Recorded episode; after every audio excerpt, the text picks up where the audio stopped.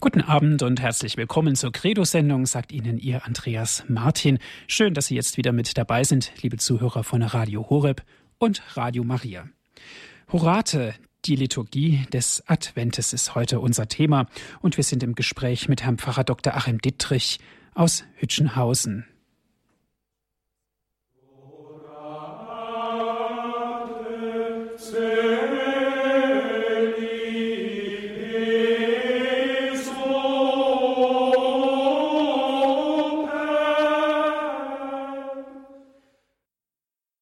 Liebe Zuhörer, Sie hörten den Choral Horate Zöli des Super von der Choralschule in Münster-Schwarzach. Liebe Zuhörer, Advent, die Vorbereitungszeit für Weihnachten. Darum geht es heute. Wir werden darüber nachdenken, wie ist überhaupt die Adventszeit entstanden und was bedeutet diese Zeit auch in der Liturgie für uns?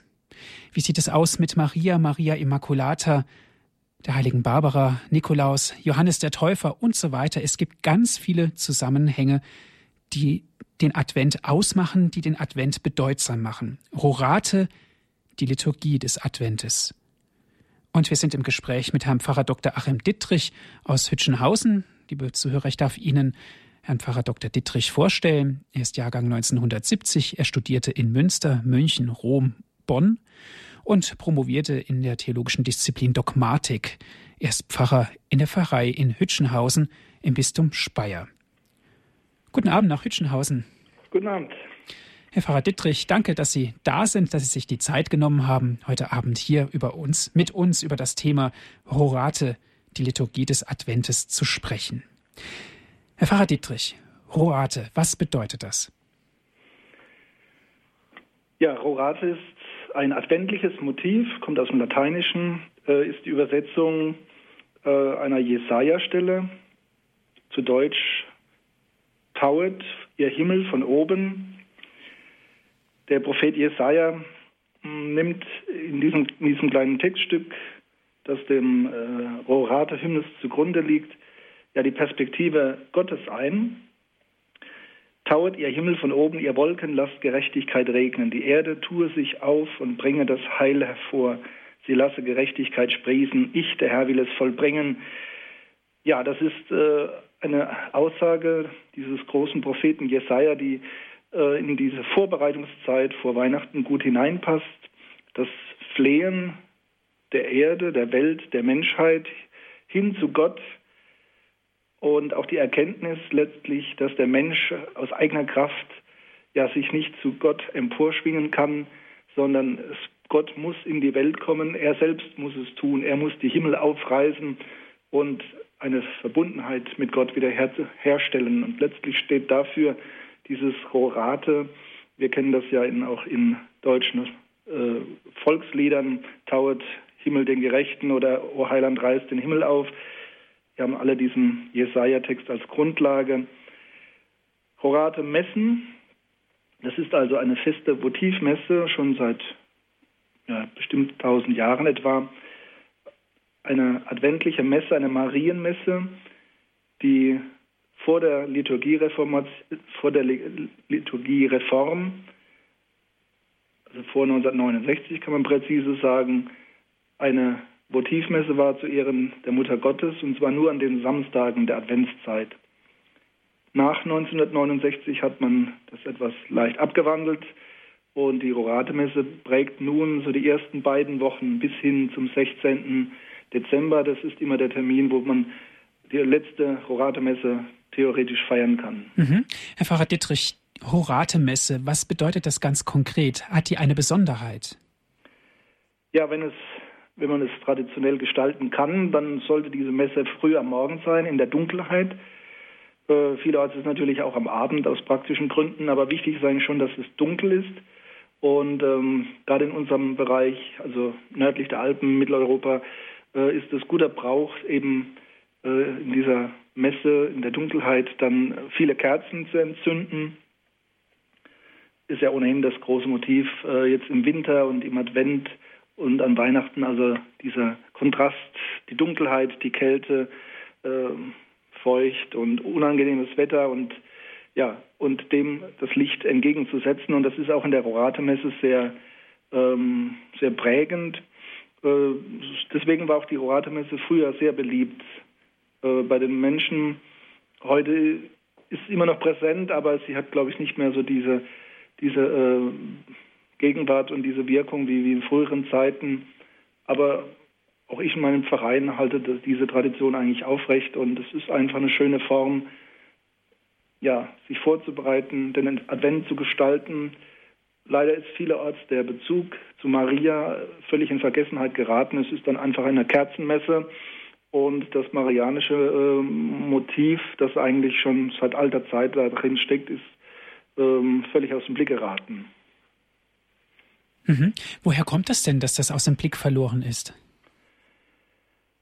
Ja, so ganz genau weiß ich das auch nicht. Äh, gut, es kann vielleicht sein, dass man äh, in den 60er, 70er Jahren ja insgesamt hatten viele so die Meinung, also man müsste jetzt diese katholische Marienverehrung etwas zurückbauen, die wäre übertrieben, die wäre äh, ein Hindernis für die Ökumene und äh, ja, also es gab auch von den Theologen her einen gewissen Rationalismus, der also alles gefühlsbetonte und ähm, poetische und eben auch die Marienverehrung ähm, kritisch beäugt hat und das in der Theologie gar nicht haben wollte und in der Liturgie äh, auch nur äh, soweit biblisch notwendig. Äh, ich denke, dass in diesem Zug, der in den 60er, 70er Jahren sehr ausgeprägt war, dann eben auch ähm, nicht nur die Orate-Messe, sondern viele andere marianische Feiertage äh, ihren Glanz verloren haben, teilweise auch durch Liturgiereformen äh, herabgestuft wurden, zum Beispiel wie die äh, Herz-Maria-Messe. Ja, aber es ist immer noch, äh, wenn man die Texte sich anschaut, äh, eigentlich das Fundament dieser Messe ist der Blick auf Maria als eine adventliche Gestalt, die uns hilft, dass wir äh, Weihnachten zusteuern können. Weihnachten feiern wir die Geburt des Erlösers, die Geburt Jesu Christi und Sie, er wird geboren aus Maria. Und so ist Maria natürlich für uns eine ganz wichtige Gestalt im Advent schon, aber dann natürlich besonders an Weihnachten. Horate, die Liturgie des Adventes ist heute unser Thema. Und was es ganz konkret bedeutet, die Adventszeit als Vorbereitungszeit für Weihnachten und vor allen Dingen, wie die Geschichte des Adventes ist, darum geht es gleich hier in der Sendung Credo bei Radio Horeb.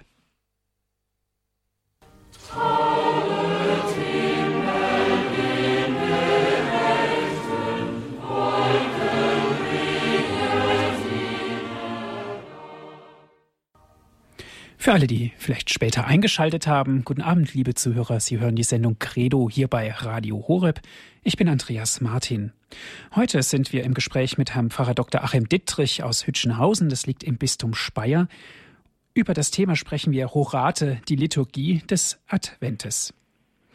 Herr Pfarrer Dittrich, wir haben vorhin kurz darüber gesprochen, über Horate-Messen, dass die besonders festlich sind, dass die Messen im Dunkeln gefeiert werden und dass es ganz einfach eine Besonderheit ist, im Advent diese Rorate Messen zu feiern. Aber schauen wir doch mal auf den Advent an sich. Wie ist der denn entstanden?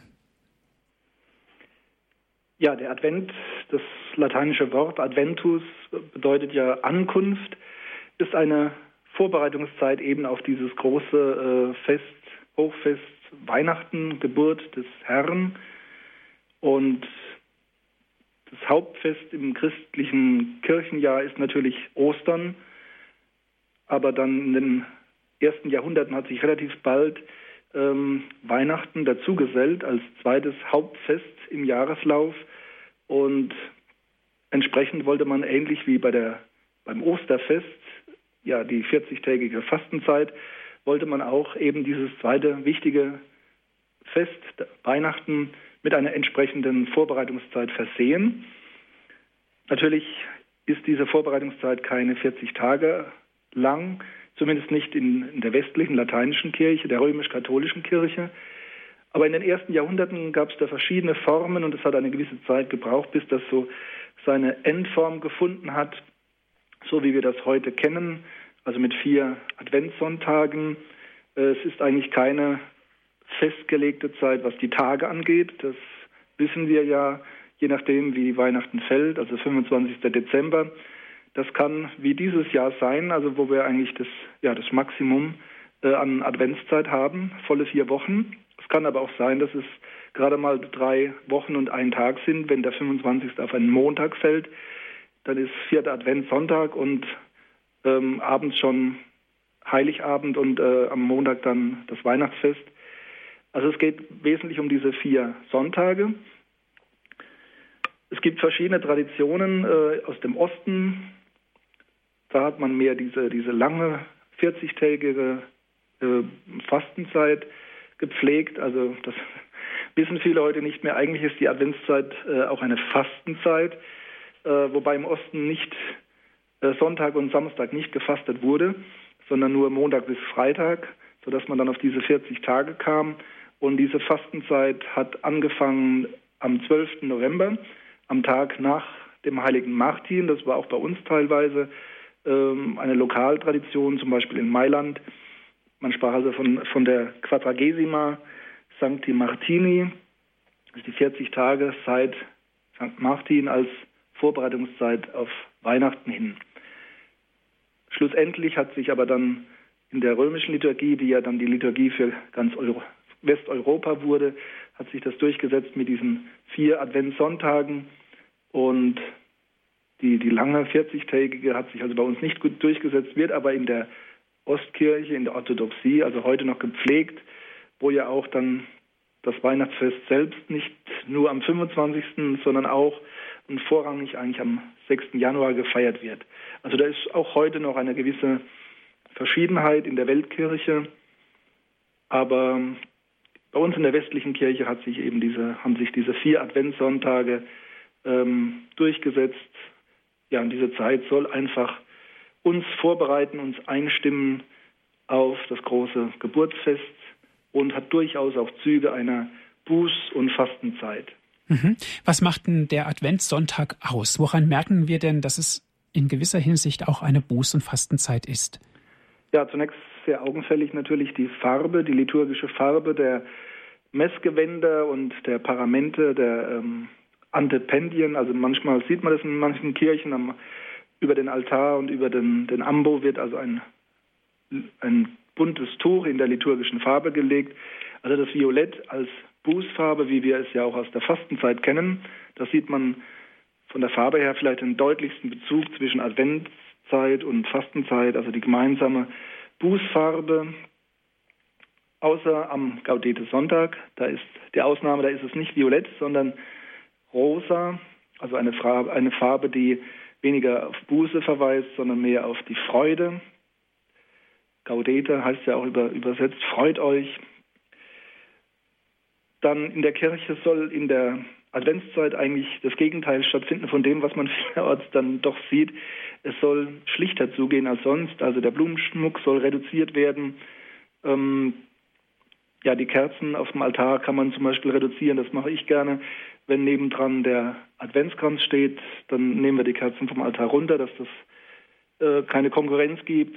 Der Adventskranz hat sich in den letzten ja, 150 Jahren eigentlich auch etabliert, als, auch als liturgisches Brauchtum. Früher war das eigentlich ähm, ein Hausbrauchtum, also der Adventskranz gehört zuallererst in die Wohnungen, hat aber mittlerweile seinen festen Platz auch in der Kirche und wird eigentlich vielerorts dann auch am ersten Adventssonntag gesegnet. Jeden Sonntag eben wird eine weitere Kerze entzündet. Ja, die Texte der Lesung des Evangeliums haben eine besondere Ordnung und haben alle den Charakter eben vorzubereiten, ganz im Sinne des Johannes des Täufers, der Wegbereiter des Herrn. Maria ist eine wichtige adventliche Gestalt. Wir hören vermehrt die Texte des Propheten Jesaja. Ja, und die Lieder sind entsprechend Adventslieder, die ähm, ja eine getragene Freude haben, aber doch noch eben getragen sind und äh, nicht lustig oder, oder äh, kitschig, wie manches, was man so in den Kaufhäusern hört oder an Weihnachten hört. Ähm, ein gewisser Ernst steckt in diesen Liedern noch drin. Ja, das sind so die verschiedenen Ebenen eines Gottesdienstes, der Liturgie, äh, wo versucht wird, einfach den Advent als eine Besinnungszeit, eine Gebetszeit zu gestalten. Herr Pfarrer Dittrich, eine Besinnungszeit und eine Gebetszeit des Adventes, so haben Sie es gerade ausgedrückt. Aber wenn wir uns wirklich mal umschauen in der Welt, gehe ich davon aus, dass die Adventszeit oft übergangen wird, gnadenlos. Ja, das ist nicht zu übersehen. Also ich denke, es ist mittlerweile in ganz Deutschland so, aber ich erlebe das hier im, im Kreis Kaiserslautern sehr intensiv, weil hier auch sehr viele äh, US-Bürger von der Militärbasis vom großen Flughafen der NATO äh, leben und entsprechend ihr amerikanisches Brauchtum hier auch zeigen. Und ja, das verstärkt noch das, was man insgesamt auch in Deutschland etwas sieht. Also das wird einfach vier Wochen lang eigentlich Weihnachten gefeiert also mit vollem Programm. Die Krippe steht ab Anfang Dezember dann im Vorgarten beleuchtet. Die Weihnachtsmänner krabbeln die, die Wände hoch und die Christbäume stehen überall und sind beleuchtet und ähm, in vielen Gaststätten oder öffentlichen Räumen werden also fertige Christbäume hingestellt, also mit, mit Lametta und Schmuck wie an Weihnachten. Das ist eben so ein Symptom unserer Zeit, nicht warten können, alles sofort haben wollen, also warten, das ist eigentlich etwas, was äh, dem modernen Menschen zuwider ist. Der will nicht warten, der möchte möglichst schnellen Service haben und ähm, ja, also die, diese Adventszeit eigentlich als Wartezeit und auch als Bußzeit, das steht völlig quer in der Zeit. Dazu kommt natürlich, dass Weihnachten ein, ein äh, großes Konsumentenfest ist, also wo die, wo der Handel und der Kommerz äh, einen großen Anteil haben, wo viel Geld umgesetzt wird für die Feiertage, für, die, für das Essen und Trinken, für die Geschenke. Ja, und äh, entsprechend ist dann doch vielerorts also der, die Adventszeit unter die Räder gekommen. Man merkt es auch, vielerorts gibt es die weihnachtlichen Konzerte. Also kann einem passieren, dass man jetzt ersten Advent äh, Ende November quasi dann schon äh, alle Weihnachtslieder vorgetragen bekommt, mhm. ohne ohne Skrupel. Ja, dann vergeht einem doch auch ein bisschen die Festfreude, wenn man schon immer alles vorwegnimmt. Und ja, es ist ja gar keine Vorfreude mehr da. Die Adventszeit wird ja dadurch sehr gedeckelt. Ja, also es ist einfach auf den Kopf gestellt. Ne? Also normalerweise begehen wir den Advent, bereiten uns vor, äh, warten haben das Ziel vor Augen, das große Fest. Und das Fest hat dann auch seinen Raum, äh, das zieht sich dann bis in den Januar hinein, hinein als Weihnachtszeit. Und ähm, man hat das eigentlich vielerorts auch so im allgemeinen Bewusstsein gerade umgekehrt. Der, der Advent, also der Dezember ist so der Weihnachtsmonat, da feiert man Weihnacht, Weihnachten, dann geht man auf die verschiedenen Weihnachtsmärkte, trinkt Glühwein und lässt sich's gut gehen. Und dann Heiligabend äh, ist dann das große Geschenkefest und damit hat sich die Sache, dann ist Abschluss. Also man kann das vielerorts sehen, dass am 26., also spätestens 27., 28. die Leute die Christbäume vor die Tür stellen, weil für sie Weihnachten rum ist. Also mhm. man, man, hat es einfach auf den Kopf gestellt. Mhm. Schlimm. Herr Pfarrer Dietrich, geben Sie uns doch mal bitte Tipps, wie wir die Adventszeit, ich benutze jetzt absichtlich das Wort, ordentlich feiern können. Hört sich sehr deutsch an, ordentlich, aber ich denke, Ordnung ist immer eine Hilfe, eine Orientierungshilfe, ähm, ja, die uns auch schützt, dass wir uns eben nicht gedankenlos äh, damit treiben lassen von, von Bewegungen der Gesellschaft, die wir eigentlich, wenn wir nachdenken, ja, ablehnen ne, und nicht für gut heißen können. Also ich denke, dass man eben ähm, sich einschränkt, was die, die Weihnachtsfeiern und Weihnachtsmärkte und diese ganzen Dinge angeht, dass man da wirklich Maß hält. Ich meine, man kann es nicht völlig äh, ignorieren, wenn man im Betrieb mit der Belegschaft vielleicht eingeladen wird oder äh, bei den Senioren ist es sehr beliebt, diese Adventsnachmittage, wobei man dann natürlich schon mal auch mal dann kritisieren kann, wenn, äh, wenn dann schon O Tannenbaum gesungen wird oder andere Weihnachtslieder. Ja, und für sich persönlich, privat, zu Hause, also der Adventskranz, denke ich, ist schon sehr wertvoll, ähm, dass man jeden Sonntag eben eine weitere Kerze entzündet, dass man ja vielleicht sich mehr Zeit nimmt zum Beten. Es werden also vielerorts auch Bußandachten angeboten. Die Pfarrer laden zum Sakrament der Beichte ein, dass man auch das wahrnimmt. Also ich denke, die Fastenzeit vor Ostern und die Fastenzeit oder die Adventszeit vor Weihnachten, das sind so zwei Zeiträume, wo besonders geeignet sind ähm, für den Empfang der Beichte, für die Besinnung, die Klärung meines Verhältnisses zu Gott dass man sich einfach auch immer wieder mal diese Frage stellt, ja, warum feiern wir Weihnachten? Was bedeutet diese Geburt Jesu Christi? Dass man sich das immer neu klar macht. Und dazu braucht es einfach Ruhe, dass man zur Besinnung kommt, dass man den Kopf frei bekommt und dass man auch sich wieder sieht im Verhältnis zu Gott. Wer bin ich? Wer ist Gott? Warum brauche ich Gott? Warum ist Gott der, der mich retten kann, der, der mich liebt, der äh, zu mir kommt in Jesus Christus? All diese Fragen gilt es eigentlich immer wieder neu zu stellen und da ist eben der Advent sehr geeignet. Und wenn ich das ja mit Muße, Ruhe und in, auch im Gebet vertieft und in auch den Gottesdiensten, den Andachten, die ja angeboten werden, also vielerorts gibt es nicht nur eben Rorate-Messen, sondern eben auch Adventsandachten, die hilfreich sind, dann denke ich, kann man wirklich also ein tiefes Weihnachten feiern. Also das eben nicht an der Oberfläche bleibt und kitschig ist und ähm, ja, also affektiv und nur auf Emotionen aus, sondern etwas, was wirklich dem Festgeheimnis dann äh, gerecht wird und wirklich diese tiefe, echte Freude dann hervorbringt. Mhm. Horate, die Liturgie des Adventes, ist heute unser Thema hier bei Radio Horeb.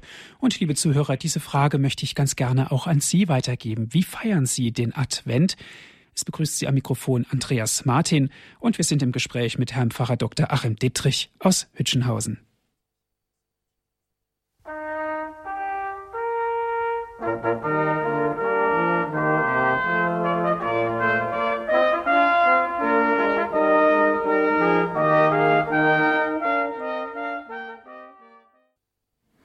Sie hören die Sendung Credo hier bei Radio Horeb. Unser Thema heute ist Horate, die Liturgie des Adventes und wir sind im Gespräch mit Herrn Pfarrer Dr. Achim Dittrich aus Hütchenhausen. Herr Pfarrer Dittrich, eine erste Hörerin habe ich in der Leitung. Es ist Frau Leitner aus Südtirol. Guten Abend, Frau Leitner. Ah, guten Abend, grüß Gott, Herr Pfarrer. Ja. ich habe eine Frage. Mir war Horate schon als junger Mensch immer sehr wichtig und äh, mich, äh, für mich war das Schönste beim Rorate, da hat so nach Weihrauch so gerochen und der Schlusssegen mit dem Allerheiligsten. Aber jetzt, warum macht man das jetzt nicht mehr? Ist das zu feierlich, dass man am Ende des Rorates den Segen gibt? Oder warum macht man das nicht mehr? Ich war jetzt ein paar Mal bei einem Rorate ich weiß nicht. Ich habe ich hab mich gefreut, dass man jetzt den Segen gibt. Aber das ist nicht mehr. Aber warum? Mhm. Dankeschön, Frau Leitner. Ja, ich höre am Radio weiter. Ja, danke schön. Einen guten Abend ja, Ihnen. Danke. Ja, also ich wir hatten ja vorhin schon kurz die Rede dazu. Also 1969 wurde die neue Ordnung auch für die Rorate-Messen veröffentlicht und man hat damals beschlossen, eben ähm, das alles etwas zu vereinheitlichen. Also die Rorate-Messen früher waren doch wirklich sehr, sehr eigene Gottesdienste innerhalb der Adventszeit. Also sie wurden nicht in Violett, sondern in, in Weiß gefeiert. Ähm, es wurde immer das Evangelium von der Verkündigung äh, Gabriels an Maria gelesen. Deswegen hießen die auch äh, teilweise und mancherorts äh, Engelämter, weil der Erzengel Gabriel immer im Evangelium vorkam. Es war nicht vorgeschrieben, aber vielerorts üblich, dass man mit dem mit der Monstranz, mit dem Allerheiligsten den Schlusssegen gegeben hat. Ja, das Ganze war also wirklich sehr feierlich, sehr marianisch, sehr eucharistisch und äh, hat, das hat also eigentlich auch wirklich so, schon einen tieferen Bezug zu Weihnachten. Aber man hat dann in den 60er Jahren gesagt, na, also man möchte diesen Advent etwas einheitlicher und ähm, ja, möchte auch diese Samstage, früher waren also diese Rorate-Ämter immer am Samstag, und man wollte das einfach ein bisschen zurücknehmen, eine mehr, eine einheitliche, äh, schlichtere Linie in den Advent hineinbekommen. Ich denke, das war die Motivation, ähm, wenn man sich die ganze Liturgiereform anschaut, etwas, also Vereinheitlichung, Ausrichtung stark auf Jesus Christus, auf, auf Gott und äh, die Heiligen- und Marienverehrung etwas, etwas äh, zu, zu läutern, etwas zurückzunehmen. Mhm. Aber dennoch gibt es ja im Advent viele ja, Festtage. Ich denke jetzt an den Nikolaus, an die Barbara und so weiter. Ja, also wie das ganze Jahr über gibt es auch im Advent natürlich einige markante Heilige. Ähm, jetzt am Sonntag beginnt der Reigen mit der heiligen Barbara, also die eine herausragende adventliche Gestalt ist. Vielerorts wird auch noch das Brauchtum gepflegt, dass man also Kirschzweige oder äh, Apfelzweige ins Wasser stellt, ans Fenster, an die Heizung, äh, gemäß der Legende, wonach Barbara kurz vor ihrem Tod einen, einen Baum oder einen Strauch ja angefasst hat und man hat sie hingerichtet und am nächsten Tag blühte mitten im Winter äh, dieser Baum, dieser Strauch. Die heilige Barbara äh, mit ihrer, ja, ihrem eindrucksvollen Martyrium, ich denke, das ist also ein ganz wichtiges, großes Motiv, das auch wirklich so irgendwo in der, im Brauchtum, in der Volksseele nach wie vor beheimatet ist. Also ich staune, äh, vieles ist ja doch so ein bisschen blass geworden, verloren gegangen, aber äh, die Barbara-Legende und die Feier des Barbara-Festes ist eigentlich vielerorts noch präsent. Dann nächsten, nächste Woche Dienstag haben wir ja den 6. Dezember, der heilige Nikolaus, obwohl er im heiligen Kalender gar nicht so hoch angesetzt ist. Also ähm, ist er in Deutschland, ist er in der westlichen Welt eigentlich gar nicht wegzudenken. Ähm, so sehr, dass das in der allgemeinen Gesellschaft ja der, der Nikolaus zum Weihnachtsmann wurde ganz interessant, diese Geschichte zu verfolgen, wie also äh, von einem Journalisten und äh, Zeichner, also der, der sehr gute Karikaturen gezeichnet hat, ähm, ausgewandert ist nach USA und wie der dort mit den, den deutschen Nikolaus oder wie man sich in Deutschland Nikolaus vorgestellt hat und den, den ähm, Knecht Ruprecht das so verbunden hat zu dieser Gestalt des, des äh, Santa Claus, den wir ja alle kennen aus der Werbung, dieser amerikanische Weihnachtsmann, den man zum Überdruss überall sieht. Ja, aber die Ausgangsgestalt eben der heilige Nikolaus, der auch Geschenke bringt, der die Kinder beschenkt, also auch eine Gestalt, die, die prägend ist für den Advent, ich sagte ja vorhin, es ist eine Bußzeit, aber ähm, das lässt sich eigentlich nicht durchhalten, sondern dieses, dieser, äh, diese Aussicht auf das Beschenktwerden von Gott und dann auch als Folge, dass wir uns gegenseitig beschenken, das ist also immer wieder gegenwärtig. Im Norden ist dann die heilige Lucia von großer Bedeutung, das Lichterfest der heiligen Lucia. Dann 8. Dezember Hochfest, Marienhochfest, die äh, Feier der unbefleckten Empfängnis Mariens. Ja, das sind so die, die ganz großen Feiertage, die ähm, zum Advent einfach fest dazugehören. Mhm. Liebe Zuhörer, es geht um die Adventszeit. Wenn Sie Fragen haben, wenn Sie mitsprechen wollen, jetzt ist die Gelegenheit dazu 089 517 008 008 und wenn Sie von außerhalb Deutschlands anrufen 0049 wählen, dann weiter mit der 89 517 008 008. Herr Pfarrer Dittrich, Horate, die Liturgie des Adventes ist ja heute unser Thema hier in der Credo-Sendung bei Radio Horeb. Wenn wir von der Liturgie sprechen, fällt mir unter anderem natürlich auch der Name Maria ein. Welche Bedeutung hat sie ganz konkret im Advent? Ja, also ohne Maria gäbe es kein Weihnachten, gäbe es keine Geburt Jesu Christi. Also sie ist in der Heilsgeschichte einfach unverzichtbar. Sie, sie, äh, das weiß jeder Außenstehende auch. Also sie gehört einfach zum Weihnachtsfest ganz fest dazu als Mutter Jesu. Wir feiern diese außergewöhnliche Geburt ja des Gottmenschen, der allerdings ja wirklich auch wahrer Mensch ist, eine wahre Mutter hat, wahrhaft geboren worden ist. Und natürlich ist dann auch unser Interesse äh, da für diese Frau, ähm, ja, die, die ja von Gott nicht irgendwie einfach so als Funktionärin in einer ihr äußerlich bleibenden Rolle äh, ja, aufgegriffen wurde, sondern die er wirklich mitgetan hat, also die Gott wirklich in seiner Liebe als Mitarbeiterin gewonnen hat, die im Glauben, begnadet sicherlich, aber auch im Glauben, also mit eigenem Anteil, mit eigenem Antrieb, äh, mit eigener freien Entscheidung diesen Weg mitgegangen ist, diese Aufgabe übernommen hat. Ja, und Mutterschaft ist ja immer etwas, was einen prägt, wovon man sich nicht wirklich äh, ablösen kann. Und so ist Maria einfach mit Jesus Christus ganz eng verbunden. Und letztlich ist sie es, die also uns Christus schenkt wenn man dann das etwas geistlich versucht auszudeuten, kann man viel lernen. Also an, man, man kann eine marianische Haltung lernen, äh, die eigentlich jeder von uns braucht. Gott möchte uns beschenken. Er möchte uns seinen Geist geben, seine Gnade. Er spricht sein Wort zu uns. Er möchte uns als Mitarbeiter gewinnen. Und äh, dann müssen wir letztlich auch marianisch glauben, marianisch leben, nämlich empfänglich sein für Gott, offen sein für Gott, diese Gnade, dieses Geschenk eben auch annehmen, äh, Gott in meinem Leben Raum geben.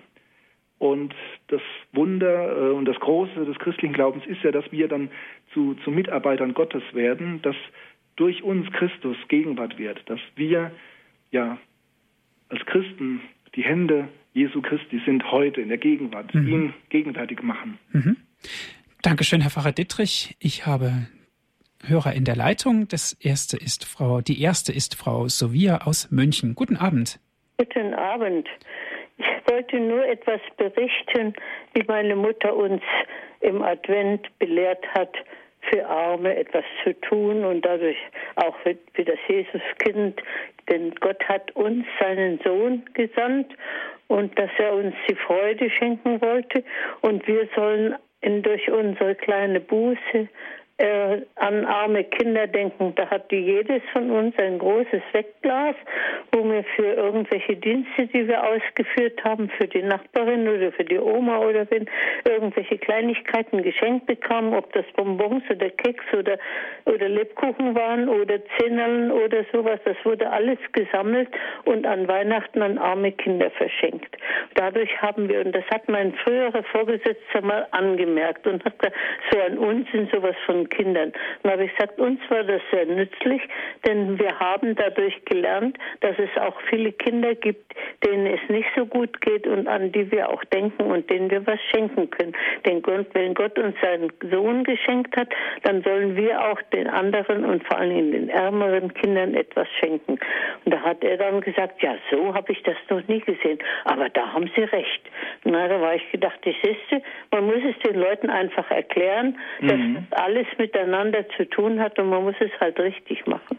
Und wir haben das alles sehr gerne gemacht. Wir haben sogar gewetteifert als Kinder, ja nicht selber zu naschen, damit ja das, das Glas mit den Sachen für die armen Kinder voll ist. Ja, schön, Frau Sevilla. Dankeschön. Das war sehr interessant. Dankeschön. Ja, bitte. Wiederhören. Auf Wiederhören, ja. Frau Sevilla. Herr Pfarrer Dietrich, da ist es doch wirklich gelebte Solidarität. Das gehört eben auch dazu, dass man ähm, die Caritas gehört eigentlich ja das ganze Jahr über zu unserem christlichen Dasein, aber eben in der Weihnachtszeit ähm, ist es wichtig, dass wir also eben ja nicht, nicht nur uns beschenken lassen, sondern auch selbst zu Schenkenden werden. Mhm. Ich denke, das kann man eigentlich nicht früh genug äh, beginnen. Ähm, die Kinderzeit ist ja eine wichtige Prägezeit, wo man eben wichtige Dinge einüben soll. Ähm, diese Erfahrungen sitzen sehr tief, was man als Kind äh, erlebt, erfährt. Und wenn man dann sieht, äh, das eine ist wunderbar natürlich, man wird beschenkt, aber dass man dann da schon einen Blick dafür bekommt und einen Sinn dafür bekommt, äh, ich werde beschenkt, aber ich soll eigentlich auch teilhaben an dieser Bewegung des Schenkens und Weiterschenkens, äh, dass es eben bei mir nicht endet, sondern dass ich auch, dass diese Bewegung der Liebe von Gott zu den Menschen, von dem Mensch zu Mensch, dass ich da eben auch teilhabe und mitmache. Und ich denke, das sind Dinge, die muss man auch lernen. Ähm, und da können durchaus die Kinder schon in einfachen Formen natürlich äh, schon mitmachen. Ja, zum Lernen ist es ja bekanntlich nie zu früh. Eine nächste Hörerin aus Alto Münster, Frau Trager, ist in der Leitung. Guten Abend. Guten Abend zusammen. Guten Abend. Mir ist eingefallen, es gibt ja diesen wunderschönen Brauch auch des Frauentragens mancherorts. Bei uns in Altomünster nennt man das äh, Herbergssuche. Also Maria und Josef gehen auf Herbergssuche. Und da kann man sich vor, vor der Adventszeit schon in so eine Liste eintragen, wann Maria und Josef ähm, in welches Haus kommen. Ja. Und ich habe mir so gedacht, das ist eigentlich auch sehr schön, wenn man das so spirituell tiefer denkt, dass, dass ich sie aufnehme in mein Herz. Dass ich in eine Wohnung, eine Herberge in meinem Herzen bereite. Ja. Und ansonsten finde ich es auch sehr wichtig, diese liturgischen Texte, die so schön, so tief sind, dass man die ins Gebet nimmt, also durchbetrachtet. Das wäre mein Beitrag. Ja. Dankeschön, Frau Trager. Also das Frauentragen und diese Bräuche symbolisieren natürlich auch nochmal diese Zeit der in Hoffnung sein, in der Zeit, es geschieht bald irgendwas. Herr Pfarrer Dietrich, wie deuten Sie das? Ja, und es ist also eine auch eine intensive Teilnahme am Geschehen. Also das, was damals geschehen ist, äh, ist für immer geschehen, für alle Menschen. Also es ist also heute auch, soll heute auch prägende Gegenwart sein. Und dass man das auch sag mal, wirklich äh, mitdenkt und mitfühlt, also diese Problematik, ähm, die Hochschwangere Maria, Josef äh, finden kein Quartier, diese Not und ähm, ja, dass man im Prinzip diese Solidarität äh, die eben auch wichtig ist, ne? dieses Offensein. Also Gott will uns beschenken, Christus möchte zur Welt kommen und äh, ich soll die Tür öffnen, ich soll ein Quartier anbieten und dass man das eben über solche ähm, Brauchtumsformen auch wirklich sinnlich und ähm, ja wirklich emotional einübt und vertieft, das finde ich sehr, sehr schön. Und da ist unserer Zeit eigentlich viel abhanden gekommen. Also ich ähm, denke gut, das Frauentragen und die Herbergssuche ist nicht in ganz Deutschland gleichmäßig verteilt, äh, ja, mhm. äh, wie sagt man, ge geübt worden. Also ich denke in, in, Bayern wahrscheinlich mehr als jetzt zum Beispiel in der Pfalz. Aber ähm, ich denke, manche, manche Brauchtumsformen sind auf dem Rückzug, werden nicht tradiert, werden von den Eltern nicht mehr ernsthaft weitergegeben. Und das ist eigentlich ein Verlust. Mhm.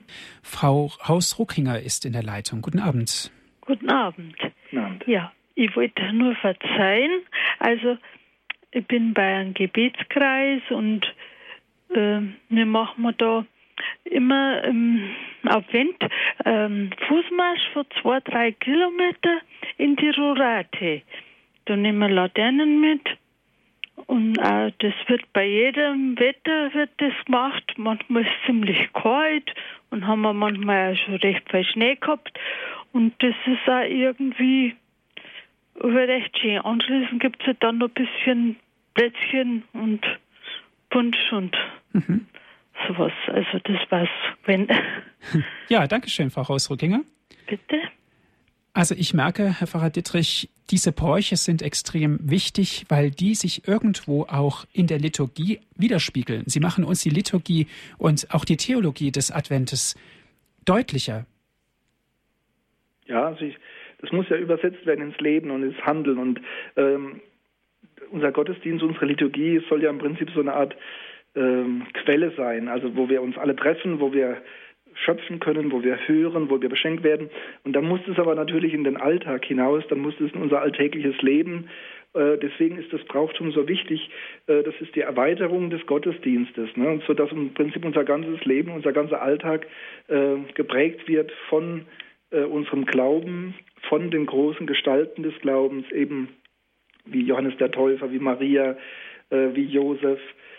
Ja, wenn, wenn das unterbleibt, und das ist halt heute oft das Problem, dass äh, selbst bei den Kirchgängern, dass also dieser, dieser Schritt in den Alltag dann nicht vollzogen wird. Also man geht sonntags in seine Kirche, hört sich das an, aber unter der Woche hat es keinen Nachklang und wird auch nicht irgendwie äh, greifbar das ist eigentlich, ähm, da fehlt dann irgendwo die, die Wirkungsfläche äh, ins, ins alltägliche Leben hinein. Herr Pfarrer Dittrich, ich würde ganz gern nochmal auf die Symbiose eingehen, Fastenzeit und Adventszeit. Dass da dennoch Gleichheiten entstehen, das haben Sie gesagt, aber dass das dennoch zwei grundverschiedentliche Kirchenzeiten sind, muss man, denke ich, nochmal ganz klar sagen.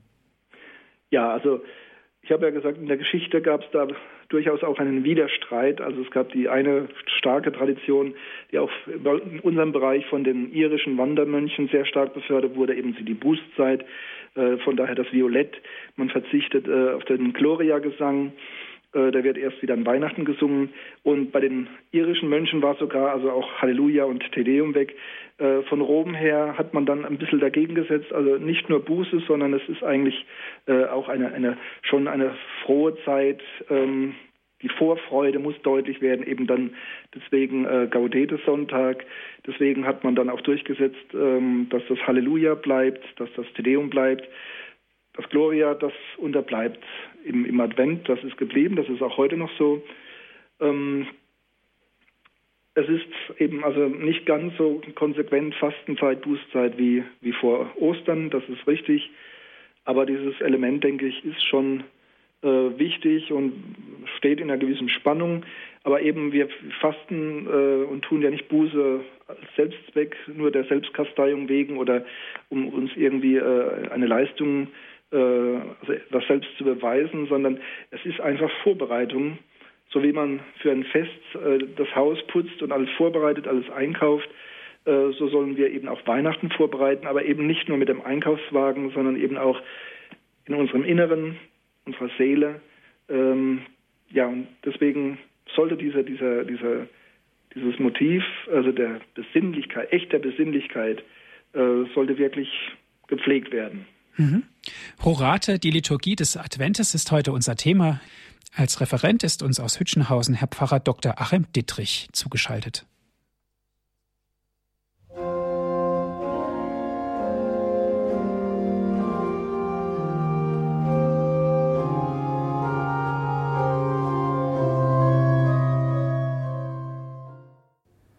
Sie hören die Credo-Sendung hier bei Radio Horeb. Ich bin Andreas Martin.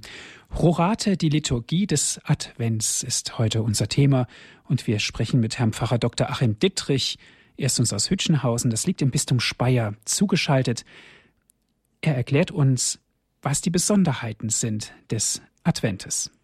Frau Schuster aus Bamberg ist unsere nächste Anruferin. Grüß Gott, Frau Schuster. Grüß Gott, Herr Martin. Grüß Gott, Grüß Herr Pfarrer Dietrich. Ganz herzlichen Dank für Ihre wunderbaren Ausführungen über das Rorateamt, über Rorate. Ja, wie ich Advent in Advent begehe, feiern mag ich immer nicht so gern sagen, weil das schon so sehr an Weihnachten erinnert.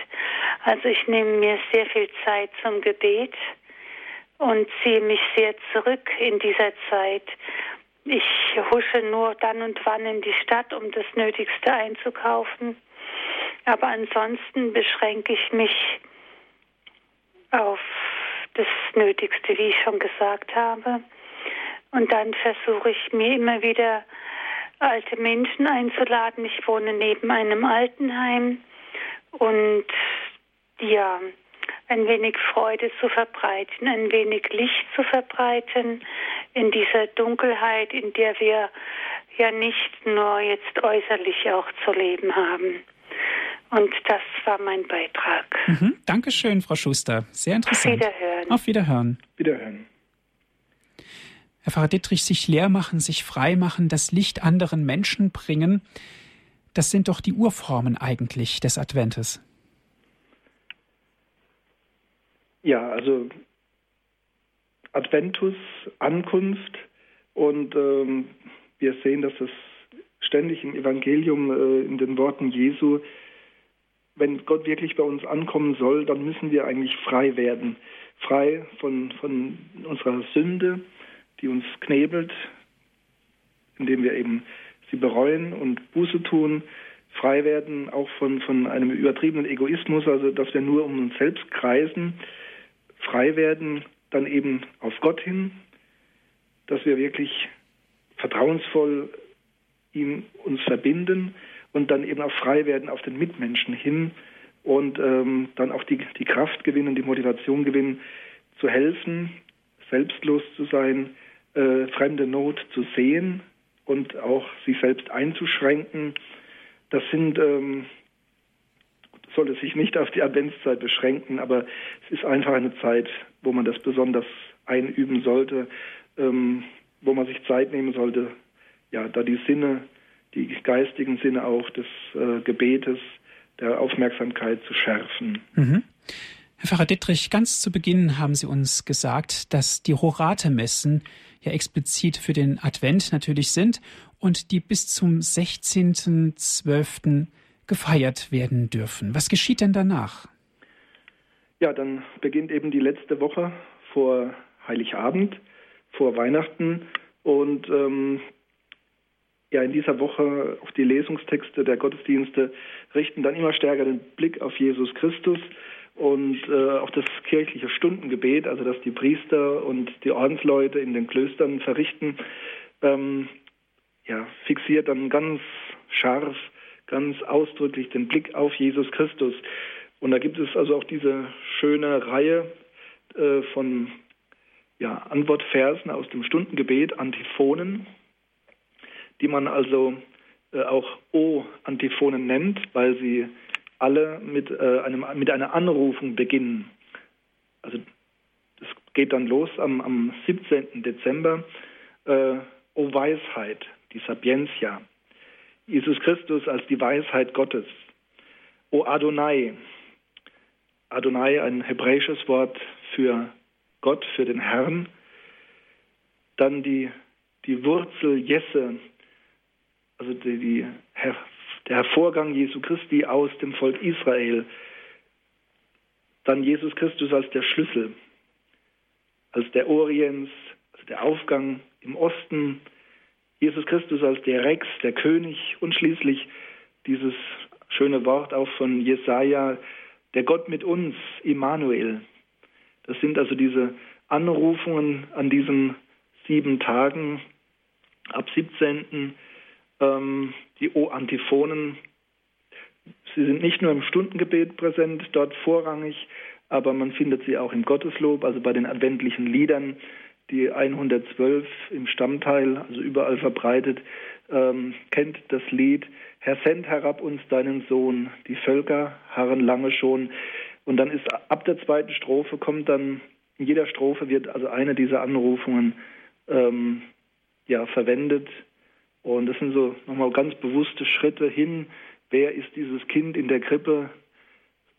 Es ist Gottes Sohn und äh, diese, diese einzelnen ja, Motive wie die Weisheit ähm, oder auch König Immanuel, beleuchten uns nun mal die Bedeutung von Weihnachten, die Bedeutung von Jesus Christus. Mhm. Ja, danke schön, Herr Pfarrer Dittrich. Es war sehr interessant gewesen. Die Sendezeit ist nun leider am Ende. Dankeschön, dass Sie sich die Zeit genommen haben und für uns hier zu sprechen bei Radio Horeb. Gerne. Und liebe Zuhörer, noch was in eigener Sache, die O-Antiphonen. Dazu gibt es also auch eine eigene Credo-Sendung. Am 16.12. wird sie ausgestrahlt.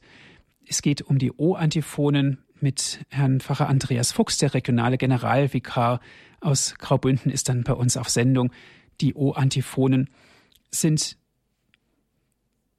die gehören zu dem besonderen, zur besonderen liturgischen Gestalt des Adventes und sie sind sehr berühmt. Sie sind die sieben Magnificat-Antiphonen der Woche vor Weihnachten vom 17. bis zum 23.12., die auf älteste Zeit, mindestens auf das siebte Jahrhundert zurückgehen. Also einschalten, 16.12. 20.30 Uhr Credo-Sendung. Liebe Zuhörer, Dankeschön, dass Sie mit dabei waren, dass Sie angerufen haben, dass Sie zugehört haben. Die Sendung wurde für Sie aufgezeichnet. Wenn Sie gerne einen Sendemitschnitt bestellen wollen, rufen Sie unseren CD-Dienst an 08323 9675 120 ist unsere Telefonnummer. Noch einmal 08323 9675120 und natürlich, wenn Sie von außerhalb Deutschlands anrufen, 0049 vorab wählen, dann weiter mit der 8323 9675120. Oder unsere Internetseite hat auch ganz viele Informationen. Unter anderem können Sie dann auch diese Sendung, die Credo-Sendung, auf Ihren Computer herunterladen. Unsere Internetadresse ist www.horeb.org. Noch einmal www.horeb.org horeb.org. Das sind alles kostenlose Dienste von uns für Sie. Liebe Zuhörer, Sie wissen, Radio Horeb ist spendenfinanziert. Herr Pfarrer Dittrich, darf ich Sie zum Abschluss um den Segen bitten? Ja. Herr Jesus Christus, wir warten auf deine Ankunft in der Welt. Wir warten auch auf die Erfüllung der Geschichte am Ende der Zeit. Wir wollen uns vorbereiten auf deine Ankunft. Wir wollen uns öffnen, dass du immer wieder neu bei uns ankommen kannst mit deinem Geist und deiner Gnade. Wir bitten dich um deine Hilfe, dass wir im Getöse und im Gewoge dieser Zeit und dieser Welt nicht untergehen, sondern ja uns an dir festhalten können, dass wir in der Kirche eine Heimat haben, in der wir dir nahe sein dürfen. Das gebe und gewähre uns der dreieinige Gott, der Vater, der Sohn und der Heilige Geist. Amen. Gelobt sei Jesus Christus. In Ewigkeit. Amen. Dankeschön fürs Zuhören Und bis bald, sagt ihr Andreas Martin.